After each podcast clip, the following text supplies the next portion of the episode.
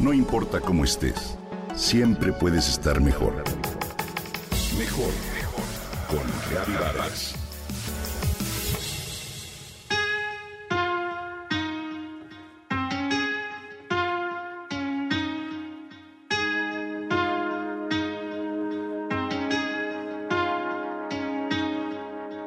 Si alguna enseñanza nos ha dejado la pandemia, sin duda es la relevancia de vivir en armonía en un mismo espacio y de respetarnos los unos a los otros cuando compartimos nuestro hogar.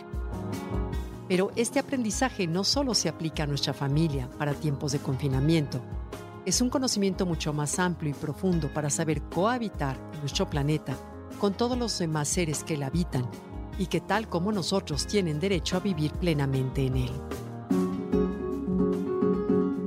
Esto es particularmente importante en las ciudades, en donde se concentra una gran cantidad de personas y donde se conjuntan múltiples problemas con un ritmo de vida acelerado, que dejan poco margen al interés y al aprecio por las especies animales y vegetales que en ellas existen. Ante este panorama, celebro que algunas instituciones como la Comisión Nacional para el Conocimiento y Uso de la Biodiversidad se hayan dado a la tarea de crear conciencia sobre los beneficios que nos brindan los árboles en las ciudades y la importancia de protegerlos.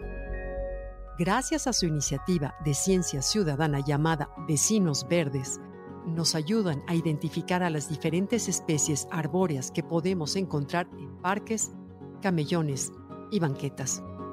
De esta manera, las personas interesadas no solo pueden conocer un poco más de ellas, sino también aprender a valorarlas y a conservarlas. Como bien se dice, no podemos amar lo que no conocemos. Como ejemplo de estos maravillosos vecinos verdes que nos acompañan en la Ciudad de México, hoy te platico sobre dos árboles emblemáticos. El primero es el ahuehuete, cuyo nombre proviene del náhuatl y significa viejo del agua, porque crece en lugares donde abunda el agua, como las orillas de los ríos. Es una especie nativa de México que se distribuye desde el sur de Texas hasta el noroeste de Guatemala. De dimensiones colosales, pues llega a medir 40 metros de altura y 14 en el diámetro de su tronco, y de una extraordinaria longevidad, con algunos ejemplares que han vivido más de 2.000 años. Para nuestras culturas originarias era un árbol sagrado que además de adornar los jardines de los gobernantes, se empleó en la medicina tradicional como cicatrizante y para curar úlceras y quemaduras. Por todo ello, desde 1921 se le nombró árbol nacional.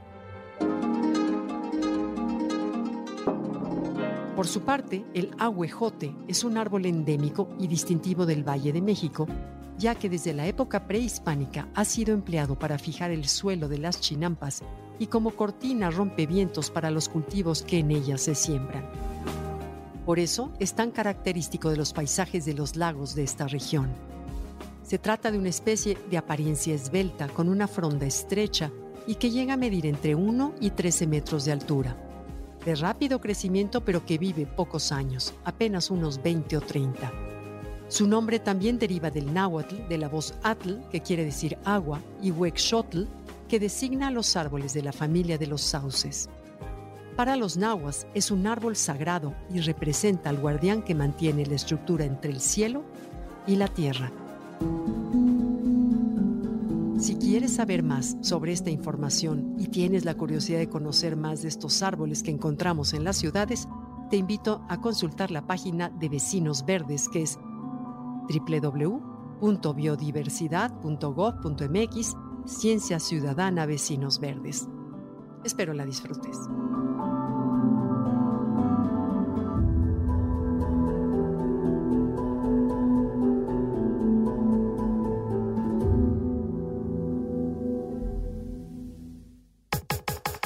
Comenta y comparte a través de Twitter.